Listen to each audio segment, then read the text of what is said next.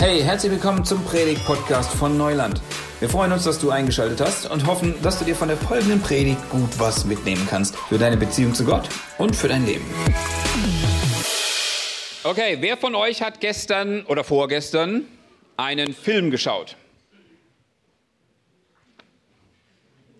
Also doch. Mehr, mehr geschlafen als geschaut, okay. Spricht nicht für den Film. Ähm, genau, wir haben auch Film geschaut. Wir lesen auch gerade eine tolle Geschichte. Ich lese mit meinen Jungs gerade Herr der Ringe. Und wir sind schon fast am Ende angekommen. Und es ist einfach eine großartige Geschichte. Und ich glaube, was uns alle verbindet, ist, wir lieben Stories. Wir lieben Geschichten. Egal, ob das jetzt in Film ist oder in, in Form von einem Buch. Geschichten sind ähm, etwas, was unserem Leben nämlich irgendwie so einen Zusammenhang und so einen Sinn gibt. Ne? Selbst wenn ihr euch einfach Bilder anschauen würdet, die wahllos aneinander geschnitten sind, würde euer Kopf gleich anfangen, diesen Bildern in irgendeiner Form einen Sinn zu geben und ihr würdet versuchen, eine Geschichte da drin zu sehen, so irgend, irgendwas, was das ganze Ding verbindet. Und das ist das, was Geschichten machen. Sie geben, sie geben Sinn und sie verknüpfen scheinbar erstmal zusammenhanglose Dinge zu so einem großen Ganzen. Und deshalb ist es nicht nur so, dass wir Geschichten lieben, sondern wir brauchen sie sogar, weil sie unserem Leben Sinn geben. Aber oftmals ähm, sehen wir diesen Sinn nicht so ganz und ich kann mir gut vorstellen, dass es ähm, dir, Nadine, auch an vielen Stellen so gegangen ist in deinem Leben, auf deinem Weg, dass da viele Geschichten waren, wo du oder, oder viele Episoden, wo du gesagt hast, so, in was für eine Geschichte bin ich hier eigentlich reingeraten? Was soll das alles? Aber das wollen wir jetzt natürlich äh, gerne von dir hören. Deswegen komm doch bitte nach vorne und ähm, ihr dürft der Nadine gerne mal einen Applaus geben.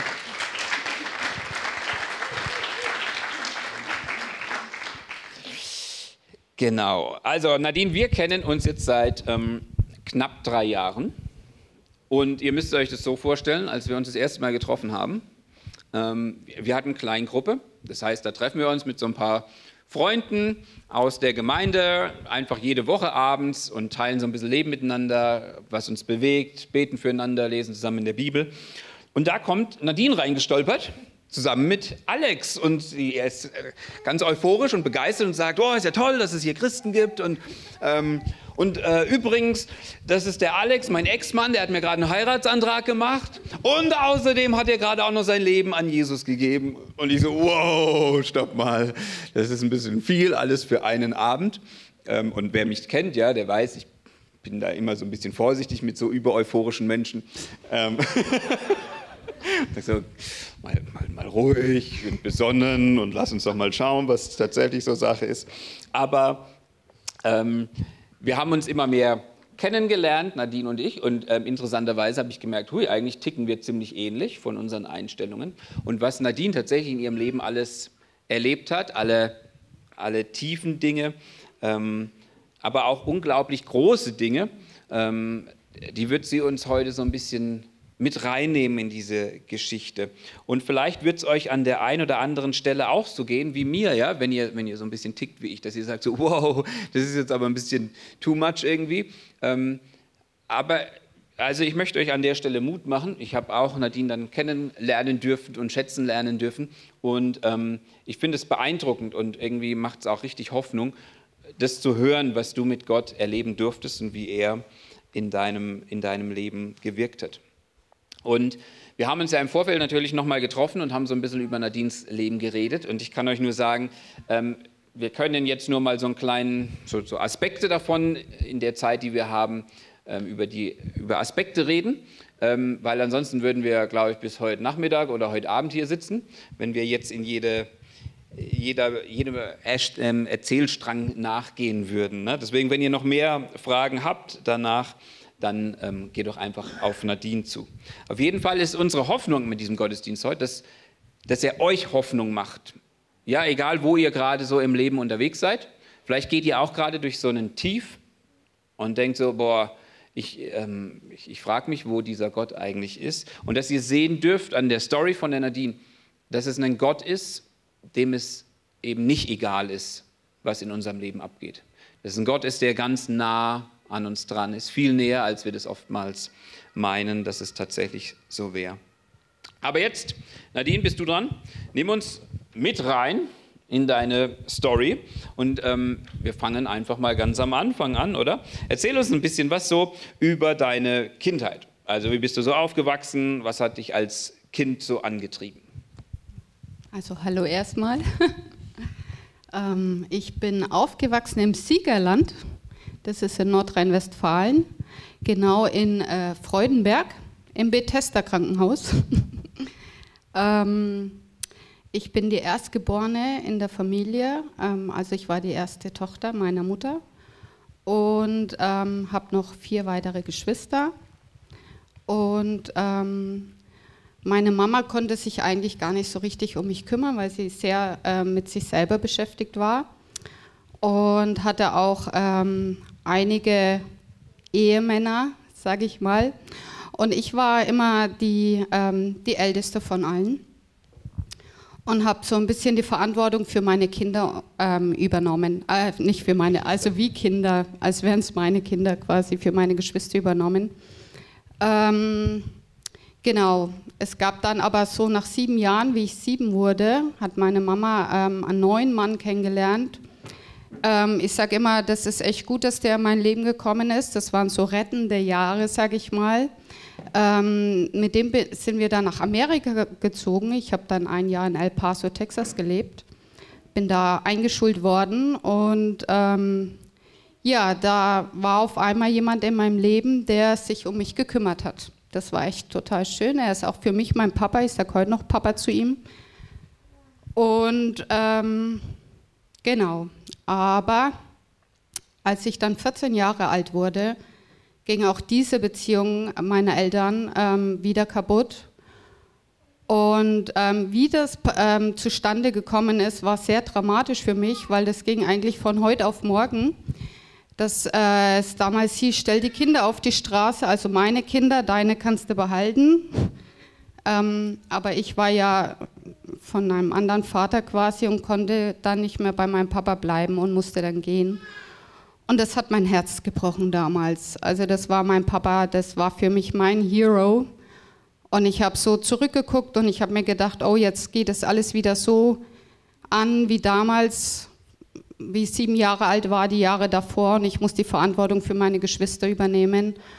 Und ähm, wurde dann auch ziemlich orientierungslos. Ich konnte den neuen Papa gar nicht annehmen, also den, den neuen, neuen Mann meiner Mutter.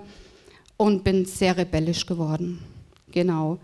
Ähm, ich konnte mit meiner Mutter gar nicht mehr reden. Ich hatte, ähm, ich, ich bin äh, eigentlich nur noch zum Essen und zum Trinken zu Hause äh, gewesen und letztendlich habe ich mich immer nach Familie gesehnt und habe dann auch damals ähm, meinen allerersten Freund kennengelernt. Ähm, genau und ich war als Kind auch sehr krank. Ich hatte ganz starkes Neurodermitis und ähm, Asthma und habe damals Medikamente, starke Medikamente nehmen müssen. Und ähm, das hat die Pille aufgehoben und ich wurde mit 16 schwanger. Genau, ich habe dann damals, ähm, äh, wir haben das damals im Krankenhaus erfahren, weil durch einen Asthmaanfall, die wollten meine äh, Lunge röntgen und ich habe damals gesagt, ähm, also schwanger kann ich nicht sein. Und sie haben gesagt, sie machen also mal vorsichtshalber einen Test. Und dann war ich doch schwanger. Ich war genauso überrascht wie alle anderen Beteiligten. Und ähm, ich habe dann damals zu meinem Partner gesagt, ja, was soll, jetzt, was soll man jetzt machen? Und er hat gesagt, ja, weißt du was, Nadine, du fährst jetzt einmal zu deinen Eltern. Ich fahre zu meinen Eltern und wir machen danach nochmal Lagebesprechung, wie es weitergeht. Ich bin dann nach Hause zu meiner Mama und ich habe gesagt, Mama, du, ich muss mal mit dir reden. Und sie hat zu mir gesagt, ja, ähm, wieso bist du schwanger? Und ich habe gesagt, ja. Und sie hat gesagt, du weißt ja, wo die Koffer stehen. Und von da an hat sie mich auf die Straße gestellt und ich habe auch ähm, 15 Jahre dann danach nichts mehr von ihr gehört. Die anderen Eltern haben aber ähm, relativ cool reagiert und haben gesagt, okay Nadine, dann kommst du mal zu uns und wir haben uns für die Schwangerschaft entschieden und ich habe dann meinen Sohn, meinen erstgeborenen Sohn bekommen. Genau, der ähm, war dann da, aber die Beziehung zu dem Vater von dem Kind ging dann kaputt. Also es war dann damals sehr dramatisch, ähm, wir sind dann gegenüber damals von meinen Schwiegereltern quasi eingezogen. Und der Kleine war drei Monate alt und in der Zeit hatte dann ähm, mein damaliger Partner ähm, eine neue Frau kennengelernt. Und er hatte eine sehr gute Beziehung zu seiner Mutter und ist rüber über die Straße zu seiner Mutter und hat zu seiner Mutter gesagt, du Mama, ich habe da jemand Neues kennengelernt, aber ich will auch mein Kind nicht hergeben. Und wir müssen jetzt irgendwas mit der Nadine machen, dass wir die loswerden. Und so war es. Also zuvor der Tür hat er mich quasi rausgeschmissen und hat mir offenbart, dass ich bitte gehen soll. Und ich habe gesagt, ich werde aber nicht gehen ohne mein Kind. Und er hat gesagt, doch, dein Kind ist schon lange nicht mehr hier. Es war nämlich schon bei der Schwiegermama. Und somit war ich obdachlos und mein Herz war zerrissen, weil ich mein Baby von dem Tag an nicht mehr sehen durfte. Ich war damals äh, minderjährig und er war schon volljährig und ich hatte ihm damals das volle Sorgerecht ge gegeben. Und ich hatte einfach keine Handhabe und dann hieß es, naja, du bist ja sowieso obdachlos, dich will sowieso keiner. Wo willst du hin? Und somit bin ich gegangen und stand auf der Straße. Puh, das ist ähm, schon genau das Gegenteil von dem, was du dir erhofft hast. Ne? Heile Familie und Annahmen der Familie. Du hast dann erzählt, dass dir ähm, kurze Zeit später mit 18 Jahren irgendwie was, was ziemlich Krasses passiert ist. Ne? Du hast, so verrückt sich das anhört, aber in gewisser Weise eine Begegnung mit Gott gehabt. Erzähl uns davon. Ja, ich war sehr zerstört. Ähm, ich habe alles verloren. Ich stand auf der Straße und ich hatte tatsächlich nur noch die Klamotten, die ich anhatte. Und es war ähm, in einem Sommer damals oder im Frühjahr, also ich war auch ziemlich knapp bekleidet, sage ich mal.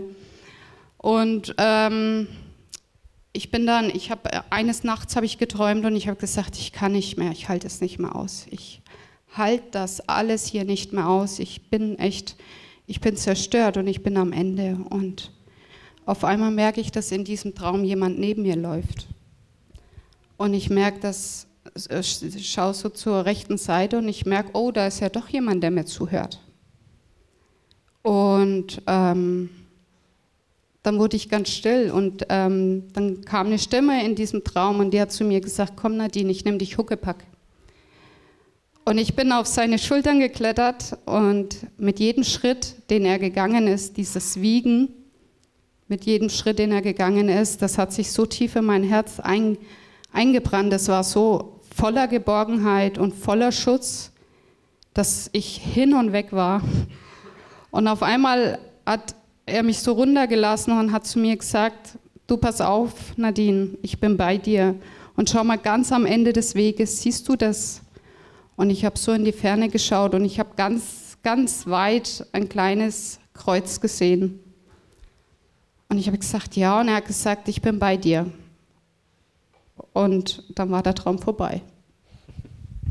Okay, das war so deine erste unklare Begegnung mit Gott. Du hast ja damals noch nicht genau gewusst, was, was soll das jetzt alles. Und ähm, es hat jetzt auch nicht irgendwie Regenbögen geregnet oder Goldglimmer oder sonst was, sondern dein Leben ist, war schon an einem Tiefpunkt, aber es ist tatsächlich noch, noch tiefer gegangen. Wie, wie ist es weitergegangen? Was ist danach passiert? Ich habe dann damals ähm, angefangen, in einer Tankstelle zu arbeiten. Da habe ich Arbeitsklamotten bekommen, also hatte ich was zum Anziehen. Und habe Tag und Nacht eigentlich gearbeitet, weil ich ja keine Wohnung hatte und konnte mir irgendwann eine Wohnung leisten und habe dann in dieser Wohnung gelebt und ich hatte aber auch keine Möbel, nichts, die pure Magillatur an der Wand. Und der Vormieter vor der Wohnung hatte aber damals sein Klopapier vergessen in der Wohnung. Und ich konnte duschen und ich hatte ja kein Handtuch, aber ich konnte mit, mit Klopapier abtupfen und ich war unendlich dankbar für dieses Klopapier. Und ähm, ich habe mir dann irgendwann gedacht, okay, es muss doch noch irgendwas geben an Familie. Ich hatte ja keine Familie, ich habe ja alles verloren, aber mir fiel ein, ich komme ja eigentlich aus Freudenberg und ich packe einfach meine Sachen, ich ziehe nach Freudenberg und ich suche nach Familie. Und mir ist es tatsächlich gelungen. Ich habe meiner Mutter ihren äh, Bruder kennengelernt, also ähm, gefunden. Ich habe ihn dann kontaktiert, mein Onkel. und ähm, habe gesagt, hey, ich bin ganz alleine, ich will Familie kennenlernen. Es wäre so schön, wenn ich, ähm, wenn wir mal irgendwie zusammenkommen würden. Und er war total positiv und hat gesagt, du Nadine, das ist überhaupt kein, Problem. Ich, wohne, ich wohne in Köln, du kannst ja mal ein Wochenende zu mir kommen und ich zeige dir Köln. Und ich habe gesagt, boah, ich habe mich so gefreut. Ich habe mir die schönsten Klamotten angezogen. Ich habe mich so gefreut, endlich Familie. Und er hat mich auch abgeholt und ich war total begeistert. Ein Onkel, das war so, ich habe echt alles in ihn reingelegt, meine ganze Hoffnung. Und wir sind dann in seine Wohnung und ich will gar nicht näher drauf eingehen, aber ähm, ich wurde dann drei Tage in dieser Wohnung von ihm missbraucht. Und nach drei Tagen hat er mich aus der Wohnung entlassen und hat zu mir gesagt, und das ist die Rache dafür, was deine Mutter mir angetan hat. Genau. Ja, das ist, ähm, lässt einen sprachlos. Als du mir es damals erzählt hast, habe ich schon gedacht, es gibt es nicht sowas. Ähm, du musstest es erleben. Und ich frage mich einfach immer wieder, wie hast du das geschafft, in der Zeit nicht einfach aufzugeben? Also wie, wie, wie konntest du da immer wieder weitermachen und aufstehen, wie so ein Stehaufmännchen? Also da war ja dieser Traum. Und dieser Traum, der hat mich, der hat mich wirklich aufrechterhalten ich bin immer wieder in meinem tiefsten Tief, war dieser Traum irgendwie, ähm, als würde ich den immer wieder träumen. Also er war immer wieder so präsent, er war immer wieder so real. Es hat sich so tief in mir eingebrannt, dass ich gewusst habe, es gibt da was, aber ich konnte es nicht benennen. Und ich konnte auch mit niemandem mehr darüber reden, weil ich bin zu dieser Zeit innerlich gestorben. Ich war tot, also ich war wirklich tot und ich hätte mich auch niemandem mehr anvertrauen können. Und mir hätte auch keiner mehr von einem liebenden Gott erzählen dürfen. Also ich hätte die Person, glaube ich, ausgelacht. Aber ich habe diesen Traum immer in meinem Herzen behalten.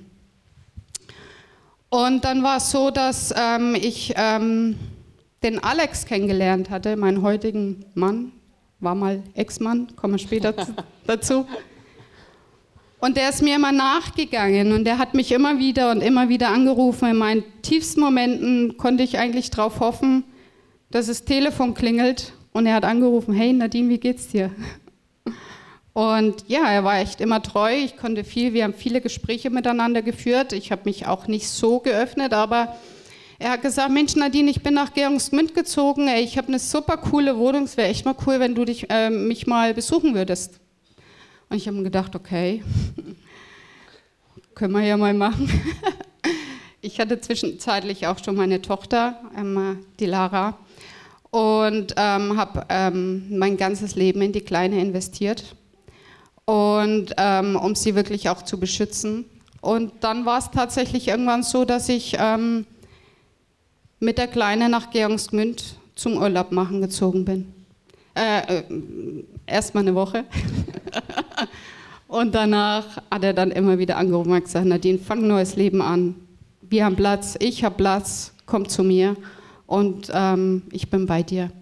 Und dieser Traum und die Treue von Alex ähm, hat mich eigentlich, hat mir Perspektive gegeben zu der Zeit.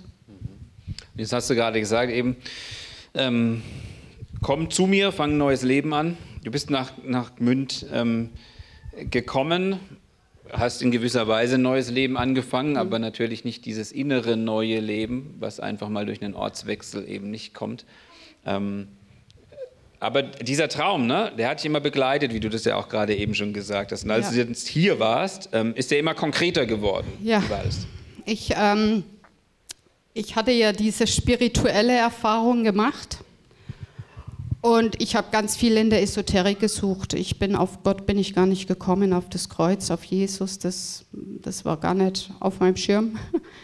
Ich bin immer mehr in Zauberei, Hexerei reingeraten, Engelkarten legen, mein Leben auspendeln. Ich habe mir gedacht, es gibt ja irgendwas Spirituelles, aber wie gesagt, ich habe gesucht und ich habe mit Affirmationen, die ich über mein Leben ausgesprochen habe, mit äh, Singing positiv, also denk nur positiv, alles wird gut, also diese New Age und ich habe gemerkt, dass ich immer kränker wurde. Ich ähm, war dann auch bulimiekrank und mein Leben wurde immer mehr. Ich hatte es mit der Psyche, ich konnte niemandem mehr vertrauen. Und ähm, ich habe mir dann gedacht, okay, irgendwo an einem Punkt muss ich jetzt doch mal selber bei mir ankommen.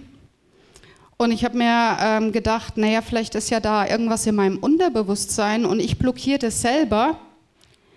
und ich komme gar nicht zu mir selber ähm, und habe mir dann einen Hypnosetherapeuten gesucht, was ja absolut esoterisch ist. Also das möchte ich niemandem empfehlen auf jeden Fall. Und ähm, ich habe Tausende von Euros dafür ausgegeben. Und bei der zehnten Sitzung, die auch die letzte war, sagt er, ich war relativ schnell äh, in Trance, immer wieder gelegen, sagt er, Nadine, heute ist der große Tag. Heute gehen wir in deine Seele. Und ich habe mir innerlich so gedacht, wow, wow, nee, das machen wir nicht. Also das war für mich absolut die Grenze. Aber durch den Trance-Zustand hat er mich eigentlich mehr oder minder überredet. Und man könnte jetzt wirklich, wenn man so mein Leben verfolgt, denken, dass ich echt ein sehr naiver Mensch bin. Aber ich habe einfach gesucht. Ich habe gesucht nach der Wahrheit und das hat mich immer wieder diese Schritte gehen lassen, weil da eine Hoffnung war. Und er ähm, sagt zu mir, okay Nadine, ich habe mich dann überreden lassen, habe gesagt, okay, dann gehen wir in meine Seele. Und es war so, als würde vor meinem inneren Auge so ein Raum aufgehen. Und ich war irgendwie im Begriff, mit dem Fuß in diesen Raum reinzugehen. Und während ich das machen wollte, ist ein riesengroßes, flammendes Kreuz vor meinen Augen vorbeigeflogen. Ich habe keine Luft mehr gekriegt, ich war sofort wieder hellwach. Ich bin auf dem Boden, auf die Knie und ich habe geschrien Namaste, Namaste, Namaste und ich wusste gar nicht, was mit mir los ist. Und Namaste bedeutet, total esoterisch noch, aber es bedeutet, ich begrüße den höchsten Gott. Und ich bin dann aus dieser Praxis raus und ich habe selber nicht gewusst, was mit mir passiert ist. Ich bin dann zu meinem Mann und ich habe gesagt, also heute ist echt was Komisches passiert. Und er hat sich gedacht, ja, okay. ja, und drei Tage später dann war ich in meiner Wohnung, ich habe meine Wohnung geputzt und auf einmal habe ich eine Stimme gehört. Akustisch, also wirklich im Raum. Die sagt zu mir, Hesekiel 3.12, Hesekiel 3.12. Und ich habe mir gedacht, also jetzt hörst du noch Stimmen, was ist denn jetzt los? Und Hesekiel, das Wort habe ich noch nie gehört. Und ich habe mir gedacht, ich hatte ein paar Wochen vorher von meiner Schwester, die keine Christin ist, eine Bibel geschenkt bekommen. Und die stand bei mir im Regal und ich habe mir gedacht, das könnte ja irgendwas aus der Bibel sein. Und ich schaue in das Register von der Bibel und da gab es kein Hesekiel. Und ich habe die Bibel wieder zugemacht und habe sie wieder in, in Regal. Und es kam nochmal akustisch, Hesekiel 3.12, Hesekiel 3.12. Und ich habe mir gedacht, okay, ich google mal, was könnte das jetzt sein? Und ich habe gegoogelt und ich habe festgestellt, dass Hesekiel und Ezechiel einfach nur eine andere Übersetzung ist. Und Ezechiel gab es aber in meiner Bibel. Und ich habe lange gebraucht, bis ich diese Stelle gefunden habe, 3,12. Ich kannte mich mit der Bibel ja gar nicht aus. Und dann stand da, ähm, da hob mich der Geist des Herrn empor und hinter mir ein Getöse und die Herrlichkeit erhebt sich von ihrem Platz. Und es war in diesem Moment so real für mich, dass ich mich umgedreht habe, weil ich gedacht habe, steht jemand hinter mir. Und in diesem Moment habe ich den Heiligen Geist empfangen, aber ich wusste nichts von dem Heiligen Geist. Aber ich konnte von diesem Tag an nicht mehr aufhören, die Bibel zu lesen. Ich habe Tag und Nacht die Bibel gelesen. Ich habe ähm, mit der Bibel in meinem Arm geschlafen. Und es war, als würde Gott mir die Welt erklären, das Leben erklären, seinen größeren Plan, wer Jesus ist, was Jesus für mich getan hat, für mein Leben. Und ich war, ich war, ich war sowas von durch, dass mein Mann damals zu mir gesagt hat, also Nadine, jetzt sind wir hier an einem Punkt, also ich kann dir ja alles glauben, aber ich bin echt einiges mit dir durchgegangen, aber jetzt hört es hier jetzt auf. Entweder Jesus oder meine alte Nadine kommt zurück, aber das ertrage ich nicht. Und ich habe gesagt, Alex, ich weiß nicht, was mit mir passiert, ich kann es dir nicht erklären, ich weiß, dass es die Wahrheit ist. Dann musst du gehen. Und er ist gegangen. Und ich stand alleine da mit den Kids, mit diesem Erlebnis und ich kannte keine Christen und ich wusste nicht, was ich damit anfangen sollte. Ich habe dann im Internet gesucht und habe mir gedacht, es muss doch irgendwie Menschen geben, die so ein bisschen drauf sind wie ich, die das vielleicht auch so erlebt haben. Und ich habe da so eine, ähm, so, eine, ja, so eine Predigt gehört im Internet und habe mir gedacht, wow, das klingt ja echt fast so krass wie bei mir. Ich kontaktiere den mal. Und ich habe ähm, dort damals eine E-Mail hingeschrieben und habe gesagt, hier, ähm, ich weiß nicht, was mit mir passiert und ich hatte meine ganzen Erfahrungen aufgeschrieben. Und diese Person hatte sich dann auch bei mir gemeldet und hat zu mir gesagt, ja, ähm, Nadine, was du brauchst, ist die Taufe und du brauchst Gemeinschaft, du brauchst Christen um dich rum und ähm, ich möchte dich einladen, ein Wochenende ähm, zu uns in die Gemeinde zu kommen und schau dir das mal an. Ähm, und genau. Ich bin dann ein Wochenende dahin gefahren und ich habe mich so gefreut, auch wieder die schönsten Klamotten angezogen, habe mir gedacht, yay, jetzt kommst du in Gemeinschaft. Es gibt Leute, die haben das genauso erlebt und da ist mir dasselbe passiert wie mit meinem Onkel. Die Tür ging auf, ich ging rein und nach drei Tagen raus und ich war seelisch und geistig missbraucht. Ja, da lässt sich gar nichts zu sagen. Es ist unglaublich, wie du irgendwie von Tal zu Tal schlitterst, obwohl es ja irgendwie doch wieder ähm, nach oben gegangen ist zwischenzeitlich. Ne? Und das war ja dann noch eine ganze Weile, bevor wir uns jetzt kennengelernt haben. Es ist dann noch einiges passiert. Ja, ähm, nachdem das passiert war, war ich wieder so innerlich tot. Aber ich kannte ja Gott schon und ich kannte sein Wort schon. Und ich habe mir gedacht, wie kann das sein? Wie kann das jetzt passieren? Ich war apathisch in meiner Wohnung gesessen und ich habe mir gedacht, Mensch Gott, jetzt lerne ich dich schon kennen und mir passiert dasselbe. Und du sagst, du bist bei mir und fürchte dich nicht. Und was soll ich denn jetzt machen? Wie, wie, wie kann das angehen, dass ich jetzt mit all diesem hier alleine stehe, das jetzt auch noch durchmache? Und ich war, aber dann fiel mir ein, das ist nicht Gott. Das kann niemals Gott gewesen sein. Ich habe dann damals ähm, eine Freundin kennengelernt, die heute meine Mentorin ist ähm, die, der ich mich anvertraut habe. Und die hat damals zu mir gesagt, boah Nadine, also das hat wirklich nichts mit Gott zu tun und ich möchte dich wirklich bitten, dass du noch einmal Gott vertraust. Wirklich, gib ihm, gib ihm dein Herz. Und ich, ich habe gesagt, ich, ich kann nicht mehr. Und sie hat gesagt, Nadine, ich bete für dich. Und sie, sie, hat, sie ist mir nachgegangen. Ganz oft hat sie angerufen. Wir haben oft stundenlang telefoniert. Und ich habe mir dann irgendwann so vor Augen gehalten, wow, was ist denn, wenn es jetzt Leute gibt, die auch so voller Hoffnung in dieses Haus gehen, im Schwarzwald war das damals, in dieses Haus gehen und denen geht es wie mir.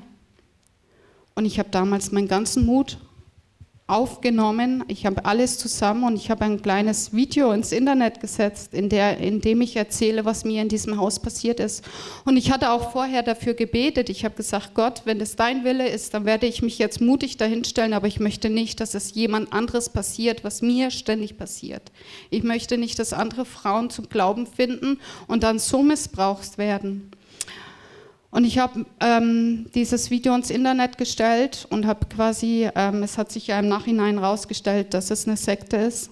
Ähm, habe dieses Video ähm, ähm, ins Netz gebracht und gleichzeitig sind ganz viele verschiedene Frauen an anderen Stellen zur selben Zeit wie ich aufgestanden und haben dasselbe berichtet wie ich. Und auch zwei Pastoren, die sich auch ähm, dieser ähm, Organisation äh, sich angeschaut haben und genau dasselbe erlebt haben wie ich. Absolute Manipulation und Kontrolle. Und ähm, ja, war ganz erstaunt und haben gedacht, oh, da gibt es doch noch Leute. Und ähm, bis die Kripo bei mir vor der Tür stand. Auf einmal standen zwei Frauen bei mir vor der Tür mit einer scharfen Waffe die haben damals zu mir gesagt, Frau Böhm, Sie sind in allerhöchster Lebensgefahr. Und ich habe mir gedacht, was, warum? Und die haben gesagt, Sie sind da echt einer ganz üblen äh, Organisation auf die Füße getreten.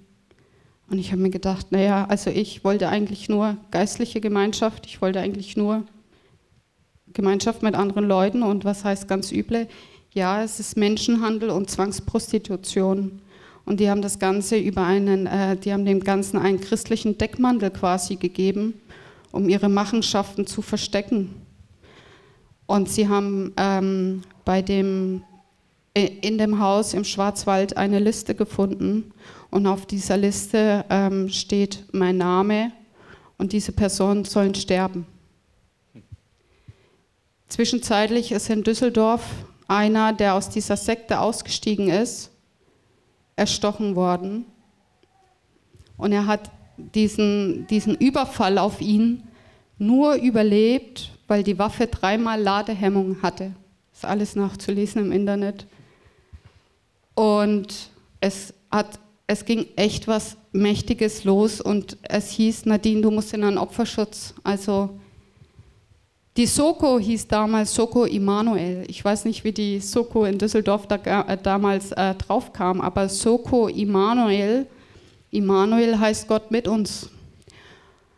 Und die haben damals zu mir gesagt, sie brauchen eine neue Identität, sie brauchen einen neuen Namen, sie werden sich nie wieder öffentlich zeigen können, ohne in großer Gefahr zu sein. Und sie wollen mir das Opferschutzprogramm äh, anbieten. Unter einer Voraussetzung.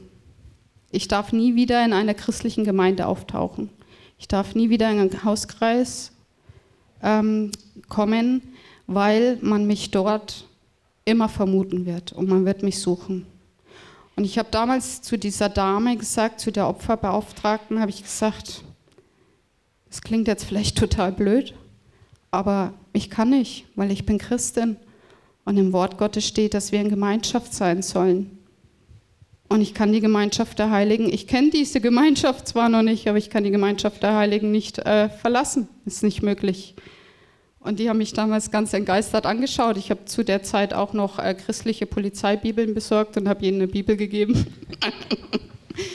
und ähm, genau, ähm, dann bekam ich eines Tages einen Anruf und man muss sich vorstellen, ich war ja mit meinen Kindern alleine und ich war alleinerziehend. Ich habe zu der Zeit auch noch ein Staatsexamen gemacht, also ich war voll beschäftigt. Ähm, kam ein Anruf, ähm, dass es besser wäre, jetzt gerade mal Deutschland zu verlassen. Und ich habe mir gedacht, warum? Und die haben gesagt, ja, er ist, er ist flüchtig. Wir wissen nicht, wo er ist. Und dann habe ich gesagt, okay, ja, dann bin ich nach Israel geflogen und habe mich taufen lassen. habe dort äh, zehn Tage in Israel verbracht. Mein Haus wurde hier, ähm, wo ich wohne, bewacht. Man hat es Tag und Nacht bewacht. Es stand auch teilweise Streife bei mir vor der Tür in Zivil, sodass ich nachts ruhig schlafen konnte. Genau, und ähm, habe mich dann taufen lassen bin dann zurück und zwischenzeitlich ist diese Person dann festgenommen worden. Die wurde in Spanien festgenommen, in Valencia. Und durch das Schenkenabkommen wurde die damals ähm, ausgeliefert nach Deutschland, kam in U-Haft, dass da, wie ich aus Israel zurückkam nach diesen zehn Tagen, ich außer dieser Gefahr war. Aber ich war fertig. Ich war mit den Nerven am Ende. Ich hatte ja meine Kids, wie gesagt, noch und ich hatte Staat, Staatsexamen in dieser Zeit mit 1,2 abgeschlossen. Ich weiß gar nicht, wie ich das noch gemacht habe. Und ähm, ich war fertig. Ich bin dann irgendwann zu meiner Hausärztin und ich habe ihr so ein bisschen versucht, diese Story zu verklickern. Die kennt mich schon seit 30 Jahren. Und dann habe ich ihr gesagt, ich bin gläubig. Und sie hat gesagt, Nadine, jetzt kenne ich dich schon so viele Jahre. Ich habe mir schon gedacht, da kann nur Gott dahinter stehen. Ohne Glauben kann man das nicht überleben. Und ähm, ja, ich, äh, sie hat gesagt, Nadine, ich, ich glaube, du hast ein posttraumatisches Belastungssyndrom durch die ganzen Dinge. Ich würde dir empfehlen, einfach mal rauszugehen aus allem, eine Kur zu machen. Und ich habe mir damals gedacht, okay, jetzt werde ich wieder als psychisch krank dargestellt. Und Gott, wie kannst du es zulassen, dass ich als krank aus dieser ganzen Sache rausgehe? Posttraumatisches Belastungssyndrom. Herr, ich will endlich leben. Ich will endlich leben. Ich will jetzt nicht nochmal heil werden müssen, um, um, um dann irgendwo an den Punkt zu kommen, wo ich sage, das Leben ist schön. Ich bin aber damals in der Klinik und ich wusste, dass ich, ähm, dass ich in einer weltlichen Klinik, wahrscheinlich, wahrscheinlich würde ich da nie wieder rauskommen, wenn ich das alles erzählt hätte, und habe mich für eine christliche Klinik entschieden. Das ist äh, die Klinik De Ignis, heißt die. Und die war, genau dort, wo mir dieser Missbrauch passiert ist, durch diese Sekte, genau an diesem Ort. Und ich habe mir gedacht, Gott, du hast echt Humor. Ich bin dann dort in diese Klinik. Ich habe mich mit einer, mit einer Psychologin äh, beim Aufnahmegespräch unterhalten und die hat damals zu mir gesagt, Nadine, ähm, du hast kein posttraumatisches Belastungssyndrom. Ich würde sagen, es ist Burnout. Und ich habe gesagt, das kann ja nicht sein, dass meine Flamme aus ist. ich hatte das damals geistlich verstanden, habe gedacht, okay, mein Feuer ist weg, aber es war nicht so. Ich hatte damals ein wunderschönes Zimmer bekommen und äh, meine Psychologin hat damals gesagt, Nadine, kennst du die Geschichte aus Erste Könige, wie der Elia damals gegen die Isabel äh, gehetzt hat? Ich weiß nicht, es wird jetzt nicht jedem bekannt sein. Aber selbst Elia hat nach diesem Kampf danach Ruhe gebraucht und du brauchst einfach Ruhe. Und sie hat auf einmal mein Zimmer verlegen lassen und ich, hab, ich musste äh, kurzerhand in ein anderes Zimmer ziehen und es war direkt neben ihrer Praxis in dieser Klinik. Und die hat gesagt, Nadine, du kannst in deinem Zimmer tun und lassen, was du willst, komm zur Ruhe. Und wenn du Gebet brauchst, ich bin nur eine Tür weiter. Und ich konnte dort zur Ruhe kommen. Ich konnte das alles reflektieren. Ich habe noch mehr und noch tiefer Gott kennengelernt. Und dann bin ich voller neuer Kraft wieder nach Hause. Endlich, endlich geht's aufwärts. Das ist sehr schön. Ja, es war Alex und du, ihr habt euch ja dann auch wieder angenähert. Eigentlich hätten wir den Alex mal hier mit hinsetzen sollen, ja. um mal seine Version der Geschichte zu hören. Wäre wahrscheinlich sehr interessant gewesen. Ähm, und das war dann auch die Zeit, in der wir uns im Endeffekt kennengelernt haben, ihr hier zu Neuland dazugestoßen seid. Ähm, wenn du jetzt, ich meine, deine Story, eure Story ist noch nicht zu Ende, aber du bist zur Ruhe gekommen und diese Sehnsucht, die du hast, nach, nach Ankommen, nach Familie vor allem auch, nach Ruhe, ähm, hast du jetzt doch ein Stück weit finden dürfen, auch durch die, ähm, gerade durch diese Begegnung mit Gott. Ne? Ähm, aber so im Rückblick, ne? du bist im wahrsten Sinne des Wortes ähm, übelst missbraucht worden, ähm, von Menschen verletzt, gedemütigt. Ähm, wie hast du gelernt, damit umzugehen und tatsächlich auch Menschen zu vergeben? Also in der Zeit, wie ich diese Stimme in meiner Wohnung gehört habe, Hesekiel 3,12, in dieser Zeit habe ich angefangen, Bibel zu lesen und ich habe verstanden, was das größere Ganze ist. Ich habe, ich habe Gottes Plan verstanden von, von Anfang bis zum Ende, das Alte Testament, das Neue Testament und das Zusammenspiel.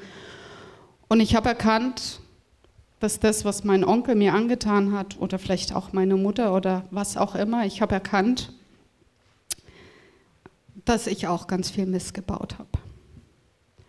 Und ich bin in eine ganz tiefe Buße gekommen, denn Gott, ich hätte mich hinstellen können und sagen, ja, aber mein Onkel hat doch gemacht und das und das ist passiert und das und deswegen bin ich so und ich habe an der Stelle so gehandelt und so, aber ich habe angefangen, Liebesbriefe an meine Feinde zu schreiben, weil ich habe auch ganz viele Menschen verletzt, weil mein Herz so hart war, aber Gott wollte gar nicht hören, weil mein Herz so hart er hat meine Schuld gesehen. Er braucht gar keine Begründung, warum ich was mache. Und ich stand blank und nackt vor ihm mit meiner eigenen Schuld.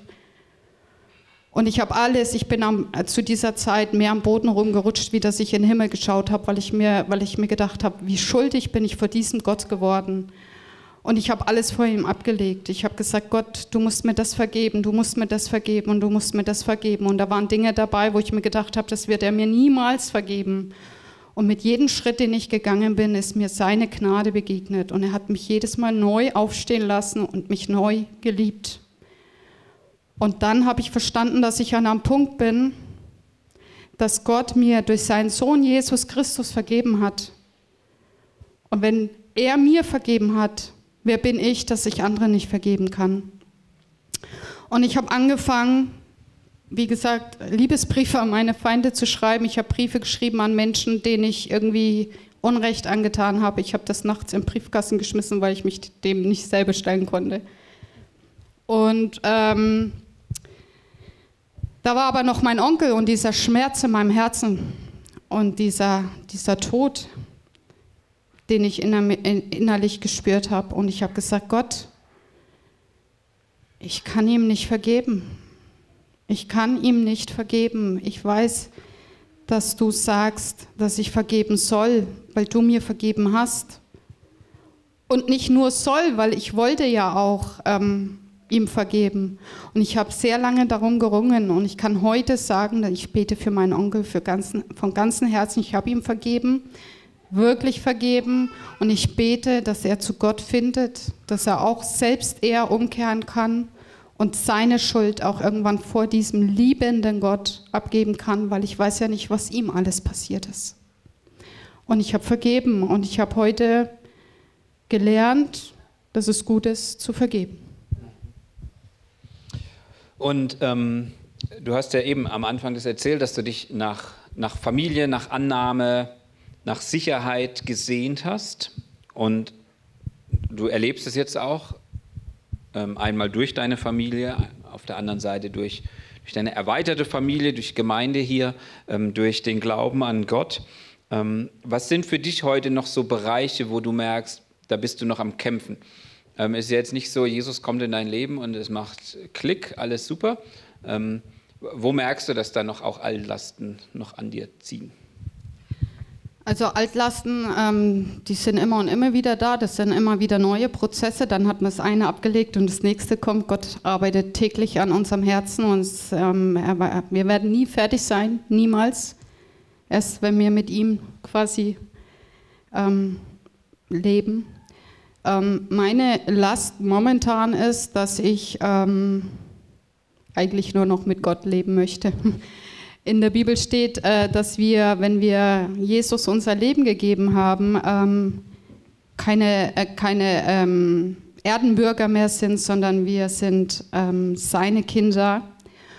Und für mich ist es manchmal so schwer, in dieser Welt unterwegs zu sein und zu sehen, wie die Menschen belastet sind und wie sie das einfach nicht erkennen können und und sagen, ähm, ja, wenn es Gott gäbe oder wenn Gott Liebe wäre, warum passiert dann das und das und warum lässt er das alles zu?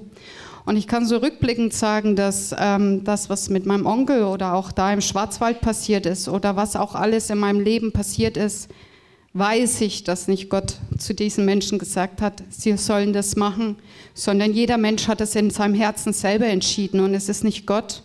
Und Gott sieht es und es wird aber irgendwann diese Gnadentür zugehen und dann wird Gott Gericht halten und davon bin ich ganz tief überzeugt. Und er sagt, dass er diese Zeit noch hinauszögert, weil er will, dass alle Menschen gerettet werden.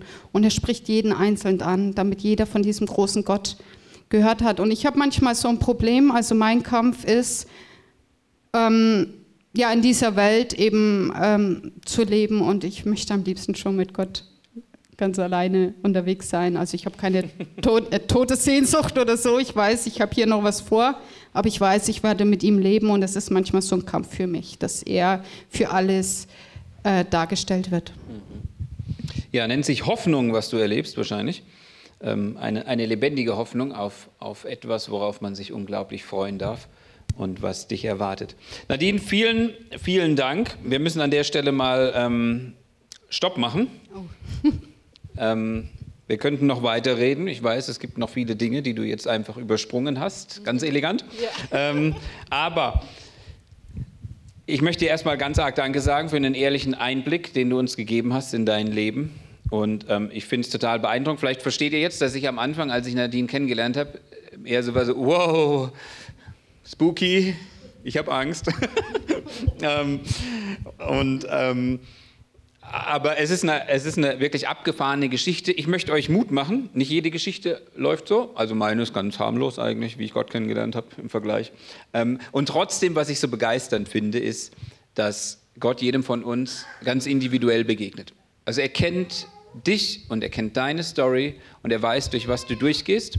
Und er ist nicht weit weg. Und ich finde, das ist so schön und tröstlich zu sehen, bei dem, was Nadine erlebt hat, dass wenn wir uns auf die Suche auch nach Wahrheit machen, er uns begegnen möchte.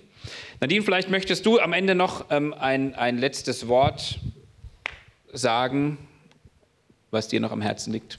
Ja, ich habe mir natürlich wusste, dass diese Frage kommt, weil ich habe mich vorbereitet Und ich habe die Woche ganz viel gebetet und ich habe Gott gesagt, Gott, was soll, äh, gefragt, Gott, was soll die Botschaft sein von all dem und was will ich eigentlich vermitteln? Und ähm, mir ist da eine Bibelstelle auch wieder eingefallen. Und zwar steht die auch in Hesekiel, in Hesekiel 36, 26. Ich weiß nicht, hat jemand eine Bibel dabei? Wird euch ein neues Herz, ein neues Geist geben. Ja, da steht. Will es jemand nachgucken? Sandra, du hast eine Bibel? Ich könnte es jetzt auch zitieren, weil ich weiß, was da steht. Dann mach's doch. Ja, ähm, in der Bibel steht, dass ähm, Gott unser steinernes Herz aus der Brust nehmen will und uns ein lebendiges Herz geben will. Ein, ein Herz aus Fleisch und Blut steht dort. Und dass er einen neuen Geist auf uns legen will. Und das ist eigentlich genau das, was ich erlebt habe. Mein Herz war versteinert und ich habe es zumauern lassen oder auch ähm, aus reinem Selbstschutz ähm, zumauern müssen. Und es gab Momente in meinem Leben, da habe ich gebetet und habe gesagt, Jesus, ich mache dieses Herz ganz kurz noch einmal auf. Nur ein einziges Mal. Wenn du mir versprichst, dass nur du reinkommst. Und er ist reingekommen. Und er liebt mich und ich liebe ihn. Und manchmal bin ich eifersüchtig, dass ihr ihn auch alle liebt, weil ich liebe ihn am meisten. Ist natürlich nicht so, aber ja. Und das möchte ich jeden Einzelnen hier ähm, zusprechen. Ich möchte tatsächlich sagen, dass ähm, wenn du merkst, dass Gott an deiner Herzenstür klopft, trau dich, dein Herz aufzumachen, es lohnt sich. Wenn du merkst, du hast Wut, Trauer, Verbitterung oder auch Unvergebenheit in dir, geh zu ihm. Geh zu ihm, du kannst es in deinem stillen, stillen Kämmerchen machen, du kannst zu ihm beten, du kannst zu ihm rufen und er wird dir antworten. Ich möchte dich wirklich dazu ermutigen, er ist ein guter Gott, in der Bibel steht Gottes Liebe und er ist Liebe. Ja, das möchte ich euch zusprechen. Alles klar, vielen Dank Nadine. Ähm, ihr dürft gerne mal einen Applaus geben.